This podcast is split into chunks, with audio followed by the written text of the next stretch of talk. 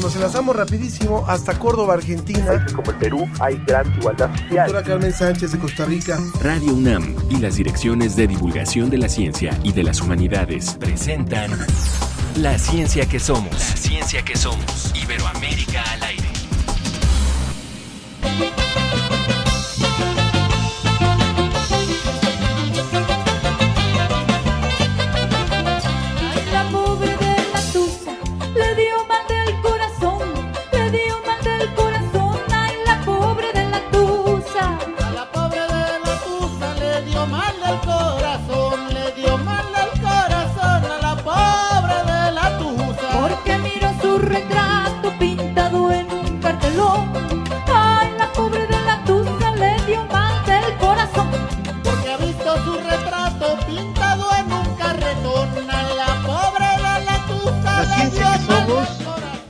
Iberoamérica al aire, estamos listos con este grupo. Paulina y el Buscapié es parte de un concierto hecho en la celebración de la Guelaguetza 2021. ¿Cómo se extrañan estas cosas?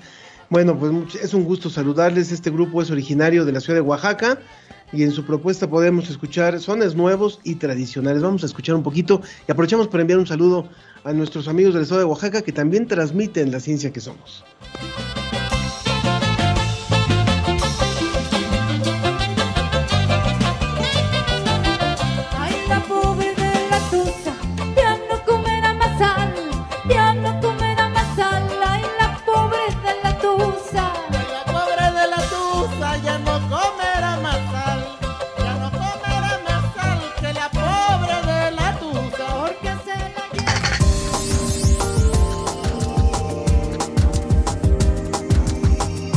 Da mucho gusto saludarle. Yo soy Ángel Figueroa y también les saluda en nombre de mi compañera Ana Cristina Olvera, a quien le mandamos un saludo que se reponga muy pronto. Eh, conoceremos, entre otras cosas, la relación entre el cambio climático y la Antártida con una investigadora mexicana.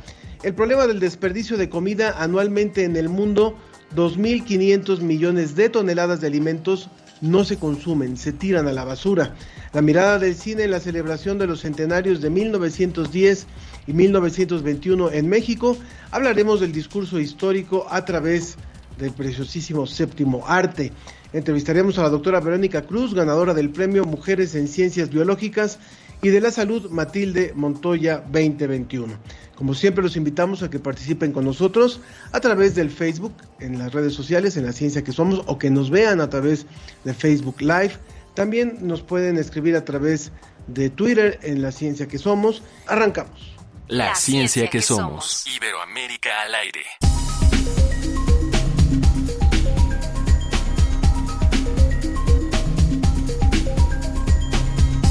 Le doy la bienvenida a la bióloga por la, orgullosamente por la UAM Xochimilco y maestra en Ciencias Antárticas y Glaciología por la Universidad de Magallanes, la maestra Jimena Aguilar, quien está ya con nosotros y que va a encabezar el próximo año una expedición, la expedición Homeward Bound, uno de los proyectos más ambiciosos para estudiar el cambio climático en Antártica. Jimena, nuevamente muchas gracias por estar aquí con nosotros.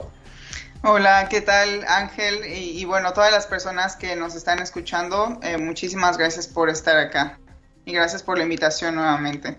Muchísimas gracias. Creo que el tema de, de cambio climático y de todo lo que está pasando en el mundo se vuelve todavía mucho más importante. Lo que escuchamos y conocimos la semana pasada eh, con el informe del IPCC sobre el cambio climático no fue más que una confirmación de todo lo que ya veníamos suponiendo y que ya se nos estrelló en la cara. En un momento vamos a hablar de eso, pero primero cuéntanos, por favor, de esta expedición que tú encabezas junto con un grupo de mujeres. Sí, bueno, Ángel, la verdad es que este es, un proyecto, eh, bueno, que a mí me llena de muchísima esperanza. La verdad es que, eh, bueno, este, este proyecto lo encabezamos todas, este, este grupo increíble de mujeres científicas de todos los rincones del planeta. Y bueno, justamente el objetivo principal es eh, crear una nueva forma de liderazgo científico, porque nos hemos dado cuenta que no basta con simplemente hacer ciencia, sino que nos hace muchísima falta encontrar nuevas formas para poder resolver los problemas a partir de la ciencia, ¿no? Entonces, este proyecto tan grande y tan ambicioso va justamente hacia esa dirección, a poder identificar y poder resolver los problemas que ya tenemos, como bien mencionaste, encima eh, en, en el contexto de cambio climático. Cuéntanos específicamente qué van a hacer durante los meses de expedición, qué tienen previsto como plan de trabajo y cuáles son sus hipótesis que quieren comprobar, a dónde quieren llegar con esta, con esta búsqueda, con esta expedición. Bueno, mira, Ángel, esta expedición es justamente para poder evaluar las necesidades de eh, todos estos rincones eh, a los cuales pertenece cada una eh, de quienes vamos a, participar en este proyecto. Es decir, esto no es específicamente un proyecto de investigación, es decir, nosotros no, nosotras no vamos a mostrar la, la Antártica, sino nos vamos a juntar en la Antártica, vamos a estar durante unas semanas a bordo de un buque para poder eh, discutir y llegar a un consenso de cuáles van a ser las acciones concretas para no solamente crear una red muy, muy importante y fuerte de colaboración entre nosotras, sino eh, realmente eh, platicar sobre acciones concretas e inmediatas. ¿Quiénes integran esta, este grupo de mujeres que se van a reunir en este buque? ¿De dónde son? Bueno, somos 100 eh, mujeres. Estas 100 mujeres son eh, científicas de todos los niveles, de todas partes del planeta, realmente. Yo soy una de las mexicanas que, va representando México, pero no solo soy yo, también van eh, Steph, van Linda Lara y también Natalie. Nosotras somos las cuatro mexicanas que vamos representando bueno, a nuestro país, pero es impresionante el grupo de científicas que va, no solamente, eh, bueno, porque están representando, bueno, este grupo de, científicas, eh, eh, vamos, mujeres, sino por las credenciales que tienen todas, ¿no? Es impresionante el, pues sí, la trayectoria que tienen la mayoría. Sabemos que el cambio climático, si lo mencionamos como un término general, o todas las afectaciones al medio ambiente que estamos viviendo, impactan de forma distinta a hombres y a mujeres. Hay, hay, una, hay quienes han estudiado esto y cómo las mujeres también se han visto más afectadas sobre esto. ¿Es uno, ¿Este es uno de los puntos que también habrá de conversarse en esta reunión de trabajo? Sí, por supuesto. Ese es, ese es uno de, de los puntos críticos, eh, angulares de, de, este proyecto, porque además, eh, el, justo como tú mencionas, el, las mujeres somos vamos, el, grupo eh, de personas quienes vamos a sufrir más las consecuencias de cambio climático, pero dentro de este gran espectro de mujeres también eh, los diferentes grupos de mujeres van a sufrir de forma distinta, ¿no? Aquellos grupos que pertenecen, no sé, por ejemplo, a pueblos originarios, a sectores que son, pues, vamos, eh, comunidades LGBT, eh, mujeres que son, eh, no sé, por ejemplo, europeas, latinas. Cada uno de estos grupos, aunque somos mujeres, nos enfrentamos a diferentes problemas, ¿no? Y entonces la idea es, justamente darle voz a todos estos problemas, identificarlos y poder, pues, empezar a abordarlos, ¿no? Desde una perspectiva inclusiva, esa es clave, la inclusión. Y además también, además de lo, complejo que puede ser las repercusiones del, de las afectaciones al medio ambiente en, mujeres, también yo hablaría de una de la relación entre las mujeres y el medio ambiente, la, eh, la, forma en que las mujeres se comunican con la madre tierra, con, con los recursos naturales, también es distinta a, a que a como lo, lo hacemos los hombres, ¿no? Claro, sí, eso, eso también es un tema que, hemos abordado bastante, que eh, justamente lo que buscamos es, en este contexto de nuevo liderazgo científico, es poder empujar eh, esta, esta forma de relacionarnos con, con, la, con la tierra, ¿no? Con, con, nuestro hogar, que es totalmente distinto a, a, a como lo hemos hecho. Entonces, Creo que justamente tocas eh, un punto importantísimo, que yo creo que es esta relación que tenemos con los organismos y, con nuestro entorno natural, ¿no? Yo creo que por la forma en la que hemos, nos hemos relacionado es que estamos en esta situación tan crítica, porque no hemos entendido que nosotros no, no, tendríamos por qué estar manejando esos eh, recursos, que a mí me, me, cuesta un poco de trabajo ya llamarles recursos, porque más bien creo que deberíamos cambiar esta percepción de el uso de recursos a eh, esta, esta concepción de ser una comunidad y de comenzar a, eh, a, identificar mecanismos de colaboración, de simbiosis con todos estos organismos con quienes compartimos este hogar, ¿no? Que es, que es nuestro planeta Tierra. Por algo es la madre tierra. No, el padre, bueno, quiero aprovechar que estoy hablando con la maestra Jimena Aguilar, bióloga por la UAM Xochimilco y maestra en Ciencias Antárticas y Glaciología por la Universidad de Magallanes, para que también nos des tu opinión sobre esto que comentábamos al principio, lo que es el informe del panel intergubernamental del cambio climático. Eh, es un hecho que estamos viviendo un cambio de, etapa posiblemente, donde ya no es innegable eh, la acción del hombre sobre el planeta y sobre los recursos del planeta y sobre lo que nos ha ofrecido el planeta. ¿Cuál es tu, tu primera impresión de estos datos tan crudos, tan duros, que desgraciadamente incluso ya se preveían, pero cuál es tu, tu reacción ante lo que se comunicó la semana pasada?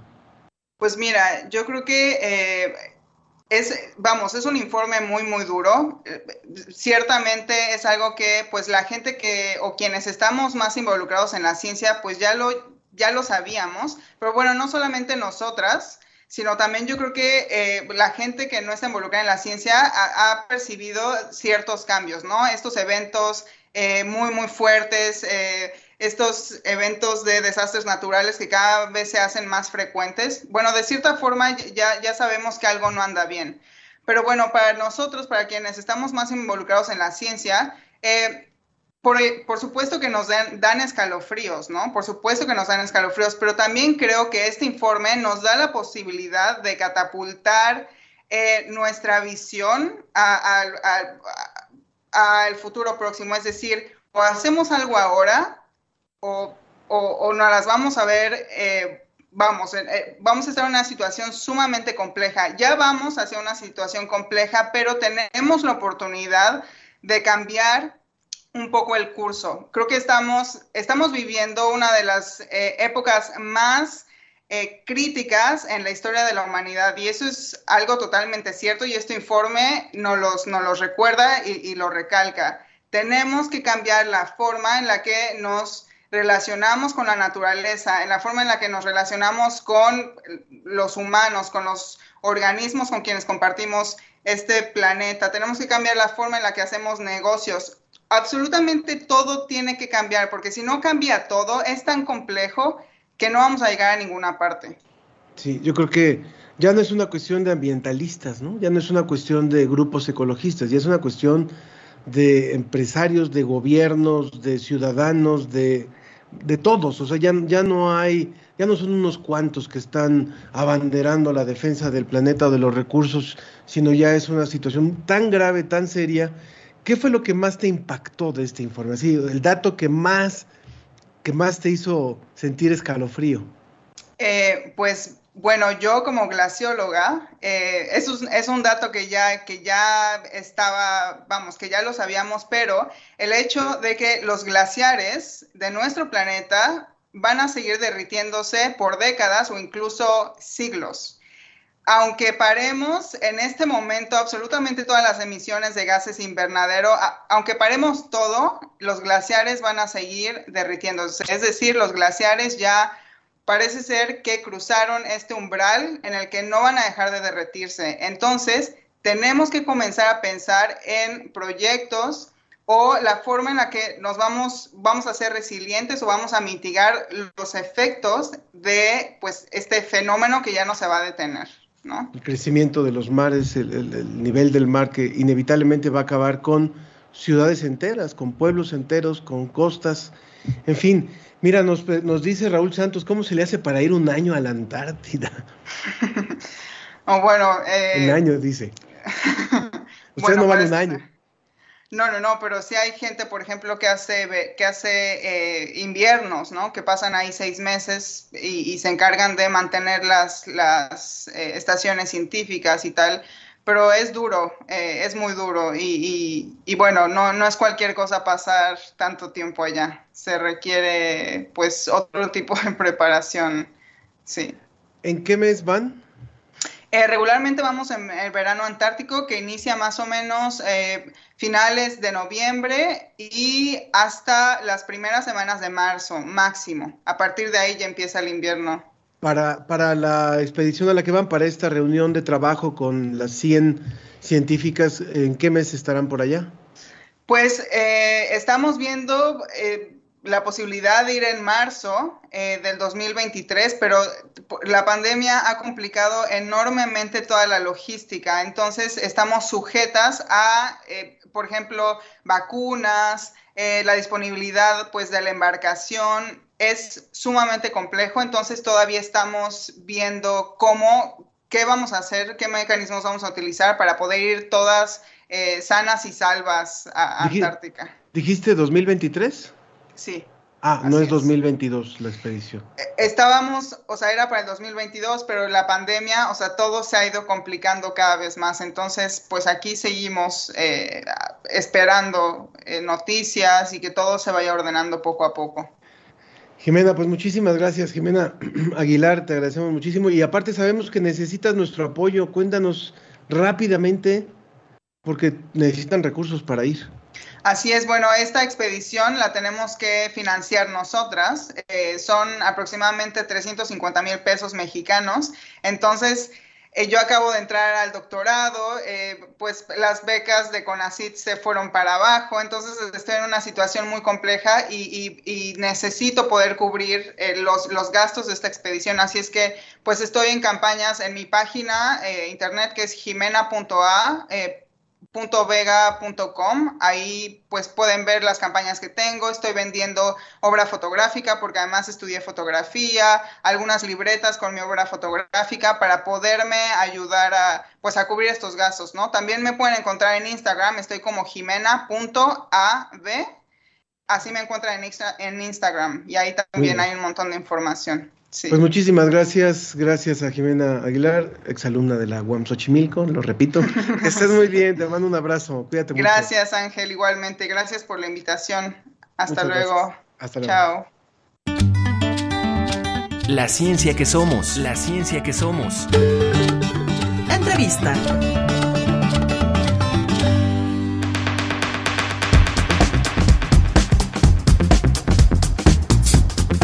Agradezco a Will Monterrosa que nos saluda, Mario Alberto Mora también, saludos a todo el equipo.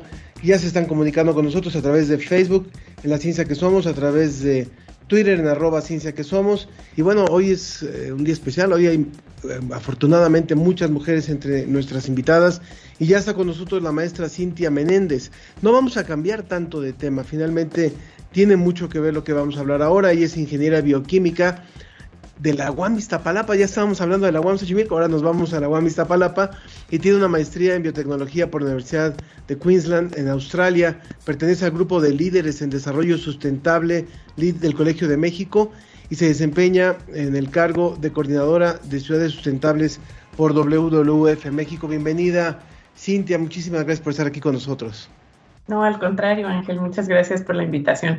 Muy contenta de estar otra vez con ustedes aquí. Muchísimas gracias. Es impresionante la cantidad, 2.500 millones de toneladas de alimentos al año se tiran a la basura. Así es, Ángel, es un problema terrible que ya habíamos estudiado desde hace varios años. El último estudio que había era del 2011 aproximadamente por la Organización de Naciones Unidas de Agricultura y Alimentos, que se conoce por su nombre en inglés como la FAO. Eh, y ahí el, estudio indicaba que más o menos un tercio de todo lo que se producía se desperdiciaba. Pero nosotros desde WWF junto con Tesco, el mes pasado publicamos un estudio que se llama Enviado a la basura, en donde estamos detectando que esta cifra es aún mayor. Casi el 40% de los alimentos que se producen se desperdician, es decir, nunca llegan a consumo humano. Finalmente estamos en tiempos donde digo, no, la comida no sobra, la población se incrementa, pero desgraciadamente pareciera que esto no es, no es eh, de los países eh, subdesarrollados, sino que esto se da, se da de forma importante en los países de gran industrialización. De hecho, la cifra que encontramos en este, en este estudio que te comento que lo hicimos a nivel global eh, detectamos que casi el 60% de la pérdida en el sector agricultura se da precisamente en los países más desarrollados, es decir, en Europa, América del Norte y la parte industrializada de Asia. ¿no? Y cabe mencionar que estas zonas solamente eh, albergan a menos del 40% de la población. ¿no? Entonces, efectivamente, esta pérdida no se da como habíamos también concebido anteriormente, ¿no? Este, se da mucho más en, países de, de desarrollo, perdón, desarrollados. Cuando sabemos que eh, hay una gran eh, carencia de alimentos y lo que cuesta en agua, por ejemplo, y en, y en recurso humano producir un kilo de, verdura o lo, que queramos poner como ejemplo, nos resulta impresionante saber que mucho de esto ni siquiera llega a las, a las, a las tiendas, ni siquiera llega al intermediario.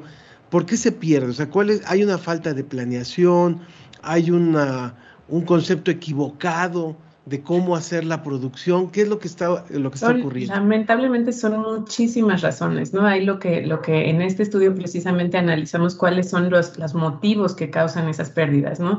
Hay muchos que son los eh, que se conocen como directos y otros que son indirectos, ¿no? En los directos vemos pues eh, simplemente las partes del mal cultivo, ¿no? Las malas prácticas que hay dentro de los de las agricultores y, y cabe mencionar que este análisis también incluye la parte de ganadería y pesca. Entonces, también todas esas malas prácticas que hay a lo largo, en la, en la parte inicial de la cadena, son una de las principales causas. Pero también, por supuesto, hay otros factores externos que influyen. Y justamente en el tema anterior hablabas de esto, ¿no? Y es sin duda el cambio climático. Entonces, ahora todas estas afectaciones climáticas de eh, fenómenos meteorológicos extremos también están dañando eh, de forma muy importante los cultivos, la forma eh, en la, también en, en, la pesca, por ejemplo, ¿no? Entonces esto hace que se pierda muchísimo alimento en las primeras etapas. Y por supuesto también influyen muchos otros factores como sociales y económicos, ¿no? En donde no se da el precio adecuado y no se paga por lo que se debería de pagar a la hora de, de, de cultivar las tierras y de cosechar los alimentos y esto hace que también se desperdicie mucho alimento. Otro factor que también es algo impresionante es que nos hemos acostumbrado a únicamente consumir los alimentos que son perfectos, ¿no? Eh, no sé si te ha tocado ver, pero incluso esto es por cuestiones de manejo, ¿no? Del empaque. Los aguacates tienen que ser perfectos para que quepan exactamente en los paquetes de plástico que tienen que ser seis en un este, empaque, ¿no? Los pepinos, por ejemplo, son perfectos y la naturaleza en realidad no hace ese tipo de, de alimentos, ¿no? Nosotros somos muy diversos en nuestra forma fisiológica, los alimentos es igual. Entonces, esa también es una de las grandes causas, el querer únicamente consumir los alimentos que son perfectos y que cumplen con un cierto estándar. Por supuesto, también en el área de pesca, por ejemplo, eh, pues el gran desperdicio que hay es porque no se consume toda todo el alimento, ¿no? Están ya antes, pues te comías una mojarra completa, ¿no? Y nosotros en México sí estamos muy acostumbrados a ello, pero en países desarrollados, pues no, no soportan ver la cabeza del pescado, por ejemplo, ¿no? Entonces toda la cabeza del pescado se va a la basura. En fin, son un sinnúmero de razones las que, las que ocasionan todas estas pérdidas. ¿Cuál es el futuro, si queremos plantear, o cuáles son las posibles soluciones para no irnos deprimidos el fin de semana con, tanto con el tema anterior como con el de ahora? Porque creo que esto nos pone contra la pared, pero nos obliga a tomar decisiones muy importantes. Por supuesto. Eh, a mí también siempre me gusta más estar en el lado positivo porque si no nos bloqueamos y entonces decimos ya no hay nada que hacer y no hacemos nada y eso es lo peor que podemos hacer, ¿no? Entonces, eh, creo que hay, hay soluciones muy específicas que en este, también, en este reporte también mencionamos y muy eh, desmenuzadas de acuerdo a cada uno de los sectores. También les invito a que vean este reporte en nuestra página que es www.org.mx. Ahí lo pueden encontrar eh, y básicamente dividimos eh, como estas soluciones en las diferentes etapas, ¿no? Una son eh, las agencias internacionales, ¿no? Como toda esta cooperación internacional que tiene que empezar a invertir en países en desarrollo y también, como veíamos, en países desarrollados para mejorar las prácticas de la, de, la agricultura, la ganadería y la pesca. Y la pesca. Por otro lado, los gobiernos también a nivel nacional es súper importante que establezcan metas que específicamente hablen de reducir la pérdida y desperdicio de alimentos que se establezcan acciones, porque no solo basta con decir eh, queremos reducir a la mitad la pérdida y desperdicio de alimentos si no hacemos nada, ¿no? Entonces, ver cómo se van a hacer eso y después monitorearlo, ¿no? Eso es muy importante. Eh, por supuesto, los gobiernos locales también tienen un gran poder de incidencia, ¿no? En, también en influir el manejo de los residuos, por ejemplo, ¿no? También eso es súper importante porque sabemos que en nuestro país casi el 50% o más del 50% de lo que llega a nuestros tiraderos de basura, además pues sabemos que son de pésimo manejo, eh, es, es, materia orgánica, es decir, que está directamente relacionada con la pérdida de alimentos. ¿no? Entonces los gobiernos locales, por supuesto que también tienen un rol eh, crítico que jugar. Y la pregunta que siempre me hacen en estos, en estos foros y que creo que es el, el mensaje más importante es qué podemos hacer nosotras y nosotros como ciudadanos de a pie. Entonces son tres puntos súper importantes. El primero es variar nuestras dietas, ¿no? No aferrarnos a querer siempre comer lo, lo mismo, ¿no? Que a veces eh, queremos, se nos antoja un aguacate y no es temporada de aguacate, pues deberíamos de, de tener esa cultura de saber cuáles son eh, las épocas de cada uno de los tipos de frutas, de verduras. Y por ejemplo, también eh, mucha gente desconoce que hay vedas de algunos animales marinos, ¿no? Como por ejemplo el pulpo. Conocer cuáles son esas etapas donde está vedado el, el, el pulpo para permitir que se pueda seguir desarrollando y reproduciendo eh, y entonces no consumir ese tipo de alimentos durante esas, esas temporadas, ¿no? También esto lo pueden consultar en nuestras páginas para que puedan tener más información.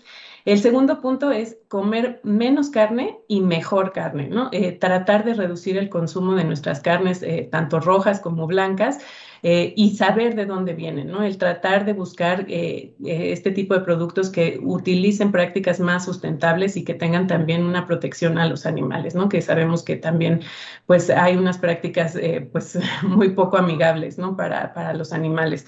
Eh, entonces ese sería el segundo, el segundo punto. Y el tercero era algo que ya mencionaba anteriormente, ¿no? El no juzgar a las frutas y verduras por cómo lucen, no querer tener la manzana perfecta, la zanahoria perfecta. La naturaleza nos da eh, eh, los, las frutas y verduras con diversas formas y son igual de deliciosas y de nutritivas. Entonces no, no desperdiciemos esa, esos, esos cultivos porque todos acaban yéndose a la basura cuando podrían nutrir a miles de millones de personas. Una pregunta, eh, porque ese último tema me parece interesantísimo, cómo hemos comprado la cultura de que los alimentos, eh, las verduras, las frutas tienen que ser perfectas. ¿Por qué, ¿Por qué nos metimos en esto? ¿Esto fue parte de la cultura del supermercado? Porque creo que cuando uno va al mercado a uno le dan la fruta o la verdura eh, escogida, digamos, pero uno en el supermercado en las últimas décadas va y uno propiamente escoge la, fruta y la verdura. ¿Será que esto será la, la, la reacción o, el, la consecuencia de la venta de las verduras y las frutas en los supermercados? Sí tiene mucho que ver y un poco viene eh, el origen, como te decía, de, por cuestiones también prácticas para el, empaque y el embalaje de los productos, ¿no? Y esto también tiene mucho que ver, pues, con largas cadenas de, distribución, ¿no? Que, deberíamos también de tratar de disminuir y de mejorar, ¿no? Entonces, al querer eh, tener empac empacar los aguacates para que duren más, para que lleguen más lejos, pues necesitas empaques más resistentes y para eso necesitas tener formas estandarizadas, ¿no? Entonces, eso también generó mucho que, que, se, pues, se buscaran solo las frutas y las verduras perfectas. Pero desgraciadamente también tiene que ver muchísimo con la estética. Estamos acostumbrados a que si una eh, fruta no se ve bonita ¿no? o un jitomate tiene un chipote, pues nos, no, nos parece desagradable, ¿no? Entonces es mucho por razones estéticas también. Y esto, por supuesto, que, que como bien dices, ¿no? Ha sido mucho también por las imágenes comerciales en los grandes centros comerciales, ¿no? En, en donde ya estamos acostumbrados a que hasta se acomodan las papayas perfectas, los plátanos perfectos, ¿no? Sí. Entonces, creo que también nosotros tenemos como consumidores que, que seguir buscando y, y, comprar esos alimentos que no tienen esas formas perfectas y, por supuesto, como bien lo dices, fomentando ese comercio a nivel local, ¿no? En nuestros mercados locales, en nuestra central de abastos, etcétera.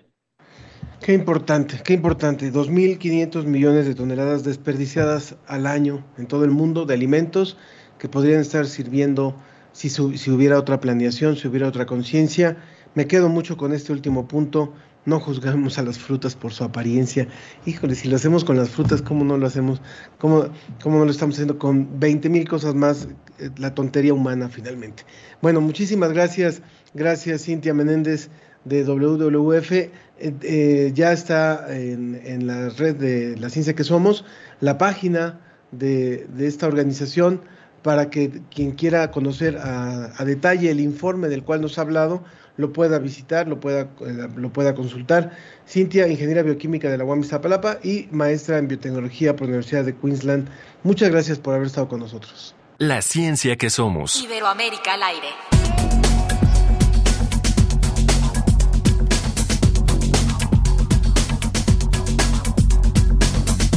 Vemos ya en internet que en la página de Jimena, que fue nuestra invitada anterior, ya hay personas que están acudiendo para apoyar justamente el que ella pueda eh, asistir a esta reunión de 100 científicas que van a discutir sobre, sobre cambio climático.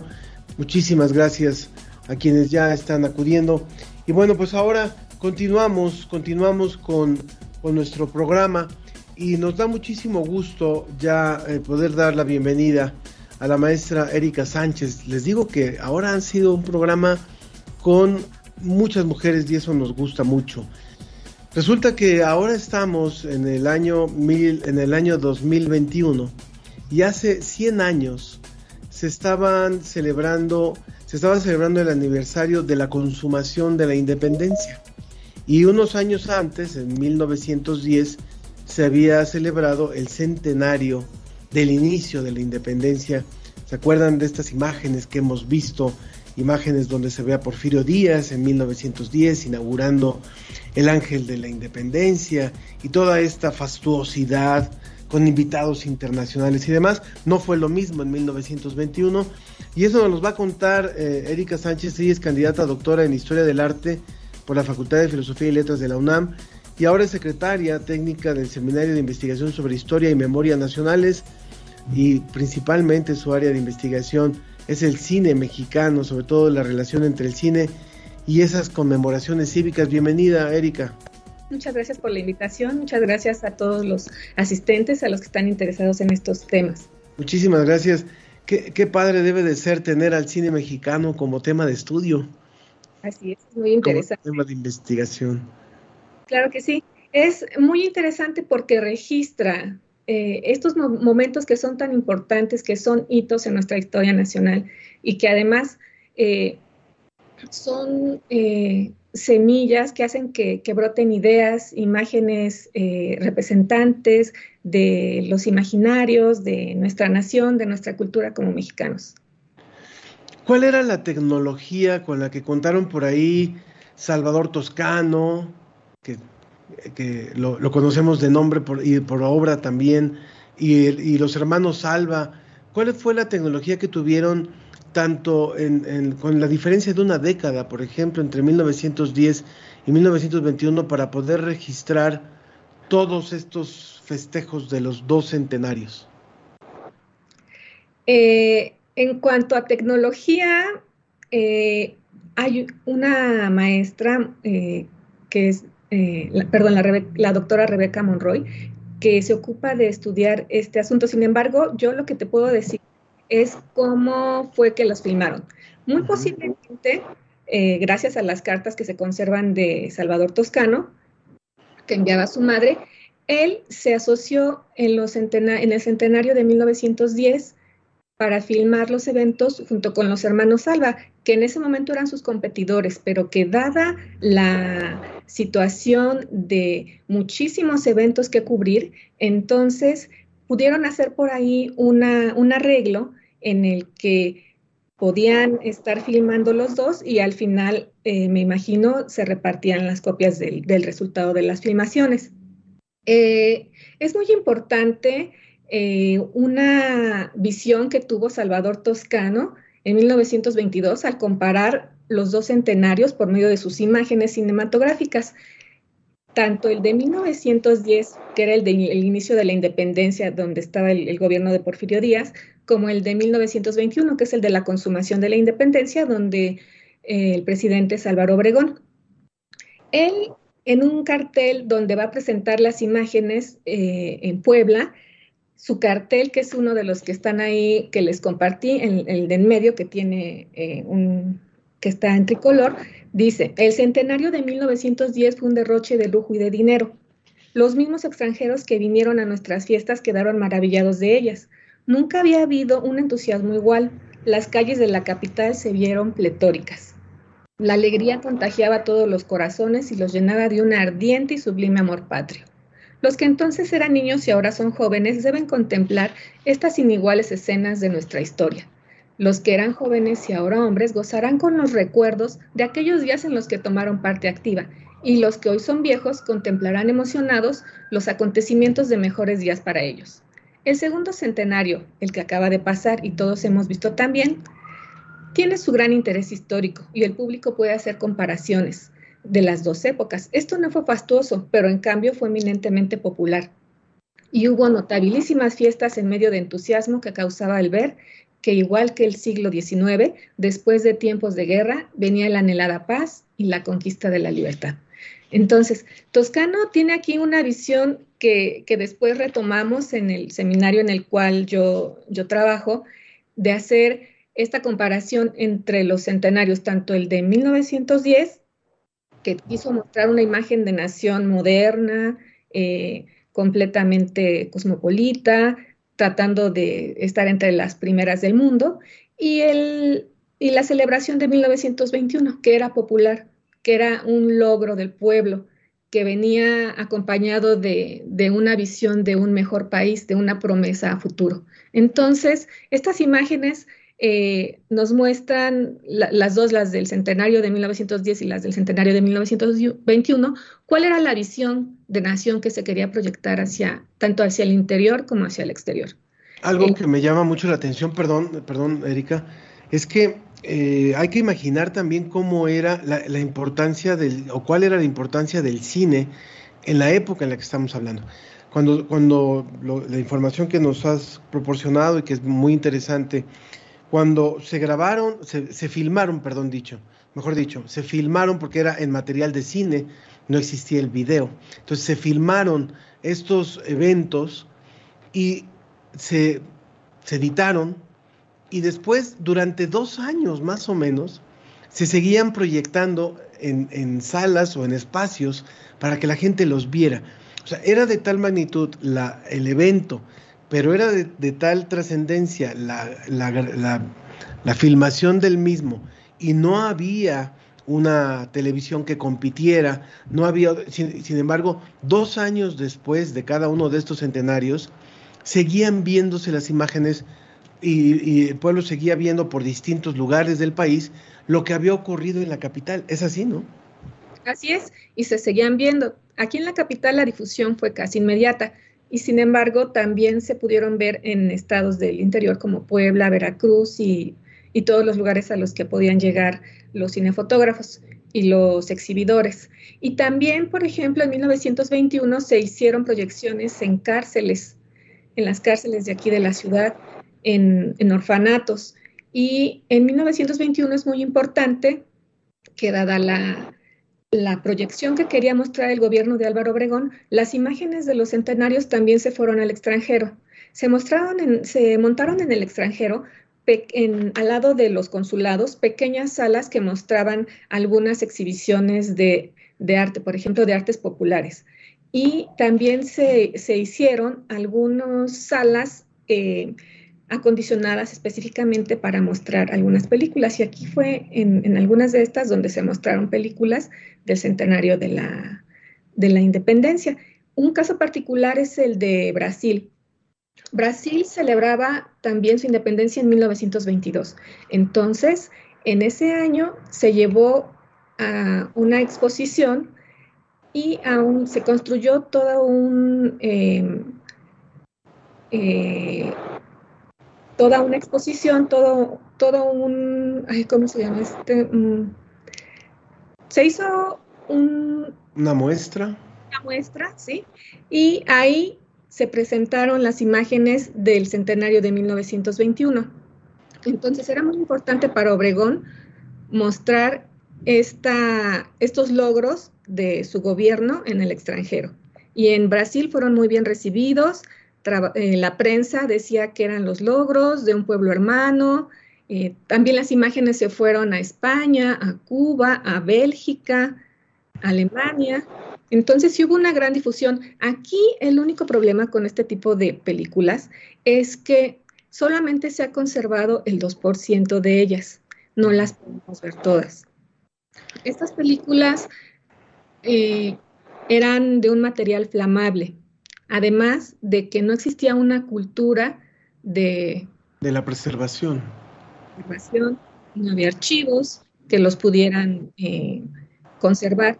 Entonces, muchas de las cosas que sabemos de, del cine, de las películas, lo sabemos a través de cartas, de los carteles, de fotografías, de notas de prensa, de archivo, pero la mayoría de ellas no existen. Es muy importante, por ejemplo, este documental de Memorias de un Mexicano, porque ahí hay un poquito más de 10 minutos de filmación de los eventos de 1910 y un poquito menos de 10 minutos de los de 1921, pero es a lo que el público en general puede tener más acceso así eh, más fácilmente y ver ahí las imágenes de los centenarios, tanto de 1910 como de 1921.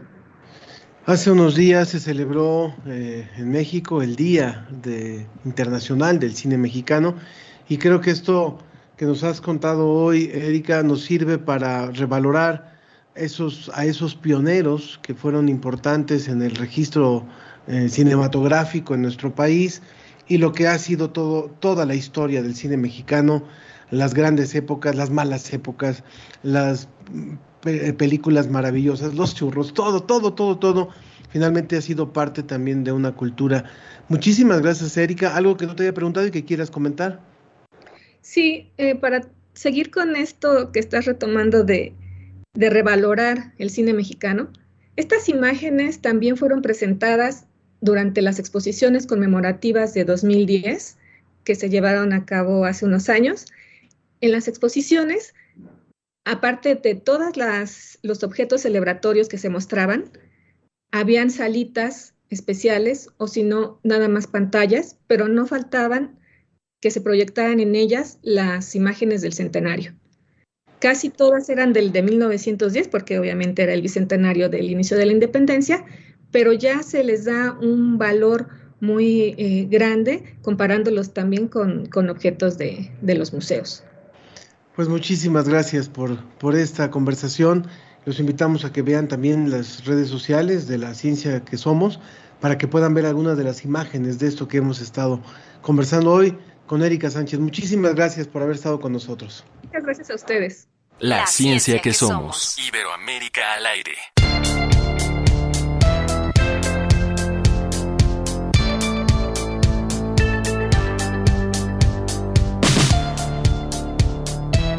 Quiero agradecer los mensajes del público que está presente a través de las redes sociales, como lo hace Verónica Velasco. Ella dice saludos afectuosos al equipo de la ciencia que somos.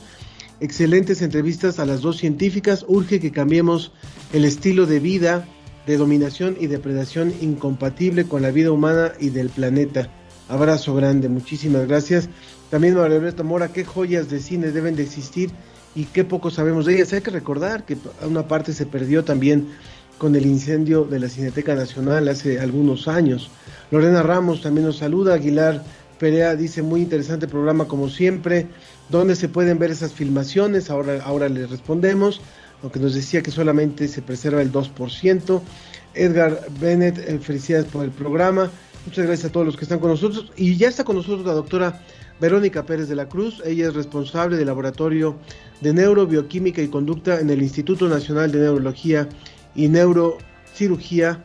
Eh, ella es doctora en ciencias en el posgrado de biología experimental por la UAM Iztapalapa. Hoy la UAM estuvo muy presente. Qué bueno, muchas gracias.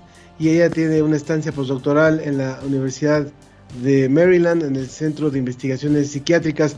Y hablamos con ella porque fue designada ganadora del Premio Mujeres en Ciencias Biológicas y de la Salud Matilde Montoya 2021. Felicidades y muchas gracias por estar con nosotros. Hola, ¿qué tal? Muchas gracias a ustedes por la invitación. Verónica, cuéntanos por favor la trascendencia de este premio y sobre todo también la trascendencia de la investigación en la que estás, por lo cual eh, fuiste reconocida, porque eso nos, nos da esperanza también para ciertos padecimientos que hoy aquejan sobre todo a, la población envejecida. Cuéntanos, por favor. Pues mira, para empezar, es un gran honor eh, pues recibir el premio Mujeres en Ciencias Biológicas y de la Salud, Matilde Montoya, en su primera edición. Además, el cual, como sabrán, pues se le dan a mujeres científicas mexicanas que están iniciando o en proceso de consolidación de su línea de investigación. ¿no? Entonces, eh, para mí es un honor, ha sido un placer contribuir en el desarrollo de la ciencia en México en estos, durante estos años.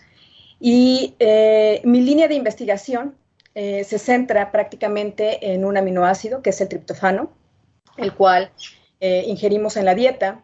Pero lo interesante de, de este aminoácido es que cuando se degrada, produce sustancias o metabolitos de degradación que han sido relacionados en diversos procesos y enfermedades eh, neurológicas como el Alzheimer, el envejecimiento per se o enfermedades psiquiátricas como la esquizofrenia.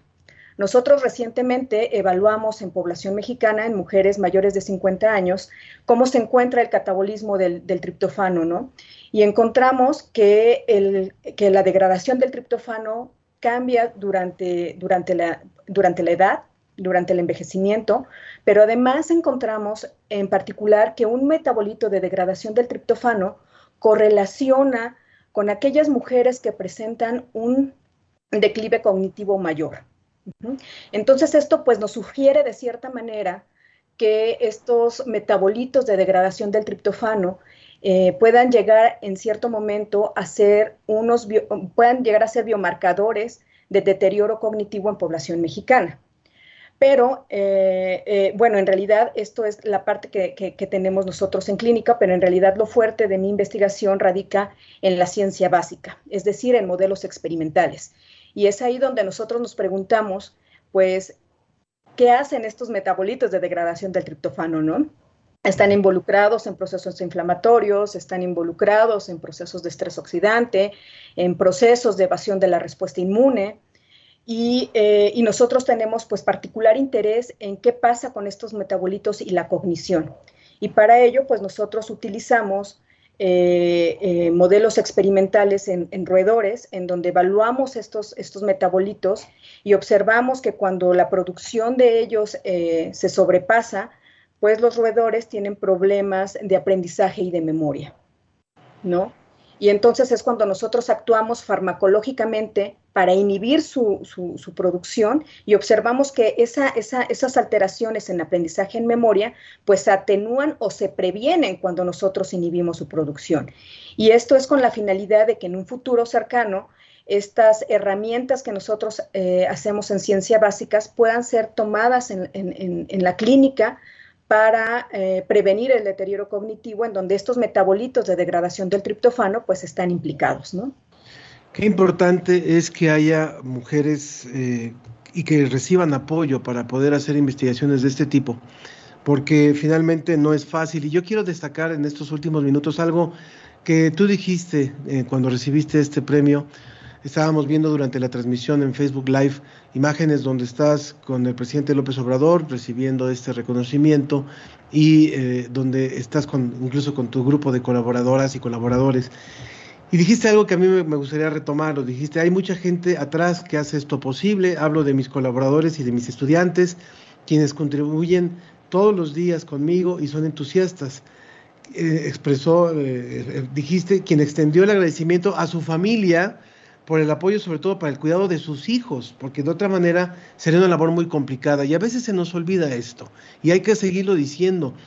Eh, explícanos un poco cuál es la dinámica para lo que tiene que ver con el cuidado de los hijos, para poder seguir eh, haciendo esta labor y, comprometida con una pues con un laboratorio que implica día a día tener que estar revisando ciertos experimentos, ciertas pruebas, sobre todo cuando hablamos de ciencia básica.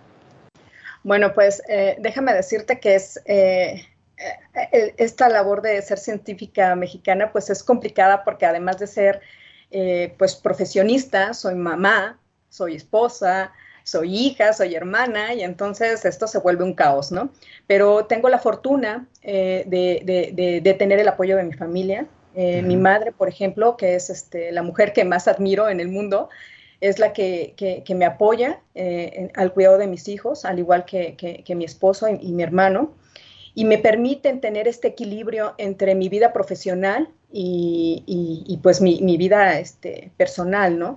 Y, la verdad es que, sin ellos no, o sea, no, no, no, no podría lograr lo que, lo que logro día a día, ¿no? Y, obviamente en la parte de laboratorio, pues sin, mis colaboradores y sin mis estudiantes, nada más pues no podría avanzar, ¿no? Porque en realidad es un premio compartido, es un premio en el que no nada más soy yo, es, tanto mi familia como mi grupo de investigación que siempre está ahí para apoyar, ¿no? Y somos un equipo, todos somos un equipo y, si, sin eso pues no, no podría hacerse esto posible. Qué bueno que lo, que lo mencionaste eh, al recibir este premio y qué bueno que quede, que quede escrito, que quede dicho, que no, que no, no se pueden hacer eh, este tipo de, avances, no se puede tener un desarrollo profesional muchas veces para las mujeres cuando también están divididas eh, ciertas responsabilidades y no hay, no hay una, un equilibrio. Ese, creo que ese es el punto, el equilibrio en casa, el equilibrio en las, en las labores del cuidado de los hijos. Bueno, ¿qué le dirías a las jóvenes que hoy nos están escuchando y que, y que están viendo esta, esta trayectoria, que están viendo el reconocimiento que te están haciendo. Benjamín Pineda dice, felicidades a la doctora Verónica, México necesita más eh, científicas resolviendo los problemas nacionales. Y eh, Maresur Zúñiga, coméntanos, por favor, sobre los llamados modelos experimentales. En realidad son animales, seres vivos y sintientes a quienes se les provocan sufrimientos muchas veces innecesarios. Bueno, podemos responder estas preguntas. Eh, bueno, sí, eh, digo, usamos modelos experimentales, eh, en realidad sí son, sí son animales, son roedores, pero seguimos ciertas normas para poder, para poder este, hacer los experimentos, ¿no? evitamos a toda costa el sufrimiento de los animales y además son necesarios, ¿no? Es, la, parte, la parte en vivo en modelos experimentales es la que nos acerca más a, las enfermedades que, a las que combatimos día a día, ¿no? Entonces, eh, eh, sí se hacen experimentos en animales, pero se hacen experimentos diseñados, no nada más son experimentos al azar y porque yo quiero hacerlos, ¿no? Una vez que ya tenemos el precedente de que, de que, de que algo está sucediendo es cuando los empleamos y con, toda, con todas las normas eh, que se siguen, ¿no? Con toda la regulación mexicana hay un programa de la ciencia que somos donde hablamos justamente sobre esto y sobre los protocolos. Y ciertamente hoy lo podríamos decir, hoy no tendríamos vacunas para el COVID si no hubiera habido experimentación animal. Entonces ahí sí hay, hay un, valor que hay, que hay que atender, pero siempre y cuando se sigan, por supuesto, los protocolos internacionales para el cuidado de estas, de estas especies. Muchísimas gracias, Verónica. Un abrazo a ti y a tu familia, a tu esposo, a tu madre, a todos los que hacen posible que ustedes puedan, puedan trabajar en equipo, que eso es importante. Muchas gracias. Gracias por la invitación. Muchas gracias, Verónica Pérez, quien es premio Matilde Montoya 2021. Y con eso nos vamos. Nos vamos a ir escuchando un poco de música, Flores en mi puerta. Hoy recuerden que hoy estábamos escuchando música oaxaqueña de esa que suena en la Guelaguetza. Que esté muy bien, yo quiero agradecer a todo el equipo que hizo posible este programa, a todo el equipo de Radio UNAM, de redes sociales de la DGDC, de radio de la Dirección General de Divulgación de la Ciencia, también de Divulgación de las Humanidades. A todos muchísimas gracias, yo soy Ángel Figueroa, que tenga un excelente fin de semana.